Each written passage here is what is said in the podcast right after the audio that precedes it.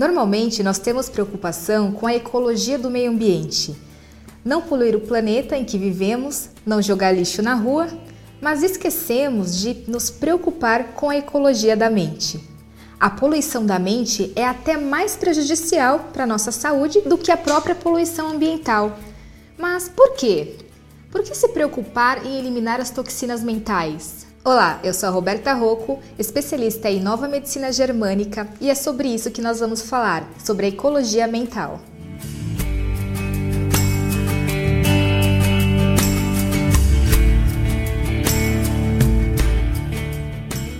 A nossa mente é poluída por conteúdos prejudiciais que são tóxicos e repercutem na sua saúde física e mental.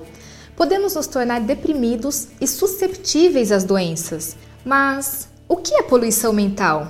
Nós não damos conta da quantidade de lixo mental que absorvemos diariamente. Somos bombardeados por notícias ruins que nos dão a impressão de que o mundo está doente, de que tudo é ruim. Mas não percebemos notícias de milhares de fatores positivos e agradáveis que ocorrem o tempo todo à nossa volta. Não percebemos que a mídia nos traz apenas o que existe de pior no mundo os eventos positivos ocorrem, mas não é dado o valor. E com isso, pouco percebemos os acontecimentos positivos e as boas ações. Mas temos a imagem de que a humanidade está sempre cada vez pior. Essas imagens negativas que vemos a todo momento nos torna tristes, infelizes, desacreditamos no bem e passamos a acreditar no mal. Nossa tensão se eleva e o movimento respiratório primário, que é o movimento que filtra e limpa todas as nossas toxinas emocionais, ficam cada vez mais prejudicadas e altera a qualidade do nosso sono, já que este movimento respiratório primário, ou seja, esse filtro que drena as nossas toxinas cerebrais, não são eliminadas pelo acúmulo, pelo grande acúmulo que existe de nossas emoções negativas.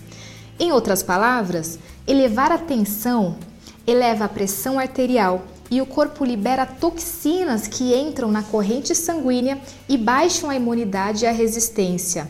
E esse quadro, ele nos deixa, nos faz tornar susceptíveis às doenças, como a hipertensão, a diabetes, a depressão, a crise de ansiedade e aí por aí vai.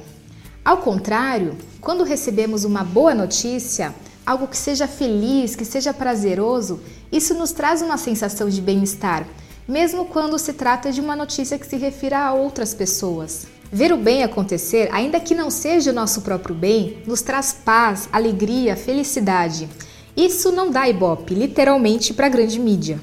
No entanto, com muito mais frequência, isso aparece do que as notícias ruins. E essas frequências positivas, quando entram em ressonância com outras frequências também positivas, se potencializam, criando uma maior intensidade e traz uma grande, um grande benefício além dos hormônios do prazer, como liberação de ocitocina, endorfina, e que nos conectam com os acontecimentos bons e com as pessoas do bem.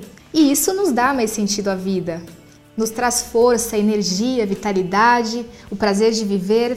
E com tudo isso, nossas emoções, os sentimentos alegres, eles fortalecem a imunidade e as nossas relações humanas. Nos tornamos melhores e mais integrados, além de levar felicidade às outras pessoas que também estão próximas. Então é preciso selecionar aquilo que expomos à nossa mente. Mas como fazer isso? Prestando mais atenção nas coisas positivas à nossa volta e não se influenciar com as notícias ruins e os acontecimentos ruins. Mas preste atenção no que é bom, que é o mesmo como lidar com a prevenção do meio ambiente, que é preservar o que é bom e produzir a menor quantidade de lixo e poluição.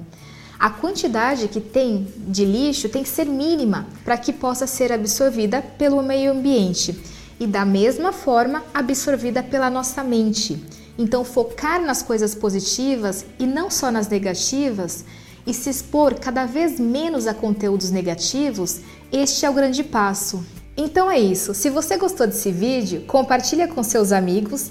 Em algum canto aqui da tela tem um quadradinho que se você clicar, você vai assinar o canal e ser notificado quando saírem novos vídeos.